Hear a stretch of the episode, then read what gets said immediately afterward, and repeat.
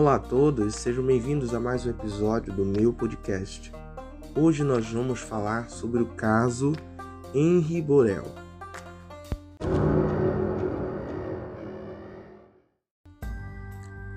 Henri Borel Medeiros, nascido no Rio de Janeiro no dia 3 de maio de 2016, 4 anos, e acabou sendo brutalmente assassinado no dia 8 de março de 2021, na Barra da Tijuca, na zona oeste do Rio de Janeiro.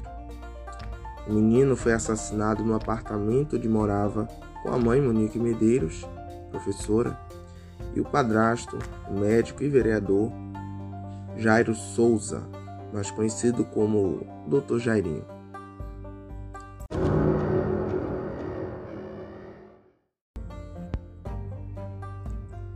No dia da morte, a Monique relatou que acordou de madrugada pelas três e meia com o barulho da TV, tendo se levantado e ido ao quarto do filho, encontrando-o deitado no chão, com mãos e pés gelados e olhos revirados. De acordo com ela, aspas, quando abri a porta do quarto, vi ele deitado no chão.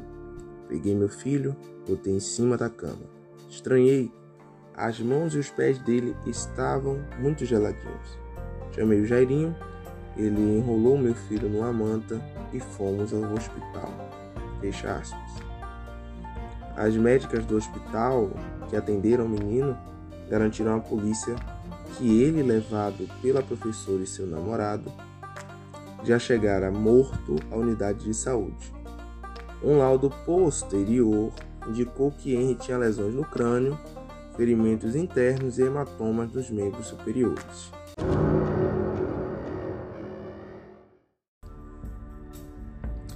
A polícia começou a investigar o caso a fim de saber se Henry morreu por acidente ou se ele foi vítima de violência, já que o laudo do IML apontou lesões graves no corpo da criança. Os peritos acreditam na hipótese de agressão, já que ele sofreu hemorragia interna e laceração hepática provocada por ação contundente. No final de março, 12 pessoas já tinham sido ouvidas como testemunhas, incluindo as três médicas pediatras que o atenderam no hospital.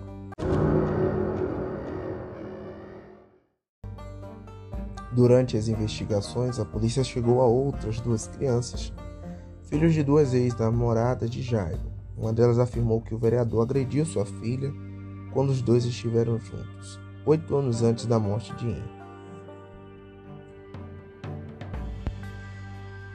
Jairo e Monique é, foram presos temporariamente no dia 8 de abril de 2021 por atrapalhar as investigações e por ameaçar testemunhas para combinar versões. É, o Ministério Público disse que a hipótese de acidente defendida pela mãe para a morte do menino foi descartada já no início da investigação, após ter sido constatado pelos investigadores que Henry fora assassinado com emprego de tortura e sem chance de defesa. De acordo com o delegado Henrique Damasceno, responsável da investigação, aspas, não resta a menor dúvida em relação aos elementos que nós temos sobre a autoria do crime dos dois. Fecha aspas. De acordo com ele, Jairinho cometeu as agressões que mataram o garoto e Monique fora conivente.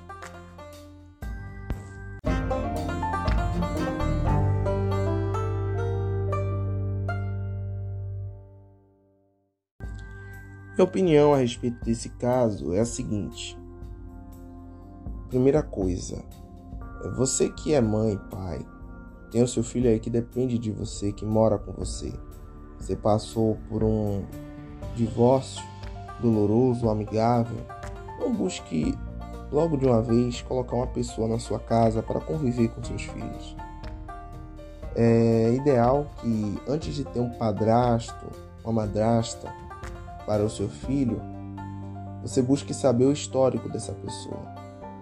Quem ela é em outros relacionamentos, como ela é com crianças, se ela gosta também de crianças e se ela concorda em viver com você junto com o seu filho. Porque se essa pessoa busca um relacionamento com você e não aceita o seu filho, então essa pessoa não serve para você. É a partir do momento que você coloca uma pessoa dentro de casa que não gosta de conviver com criança, de conviver com seu filho, a responsabilidade é toda sua por uma eventual violência que venha a ocorrer. Outro ponto que eu queria falar é sempre acredite no seu filho, tá?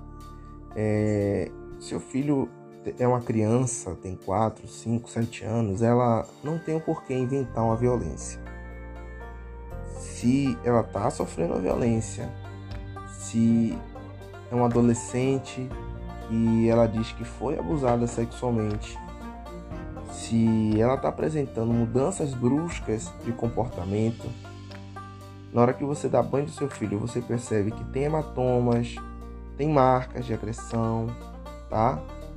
É, se a criança está dizendo que está se sentindo mal, que tem medo, que é, vomita, que se sente estranha perto do padrasto ou da madrasta, gente, ou de qualquer outra pessoa que esteja no convívio social dessa criança e tem causado a ela esses males, isso tem resultado em mudança de comportamento porque a criança dá sinais.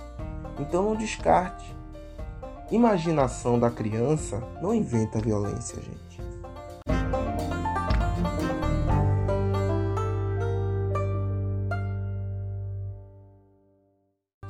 Por favor, né? Acredite no seu filho. Não descarte nenhuma hipótese de violência antes que seja tarde demais. E ficamos por aqui com mais um episódio do meu podcast.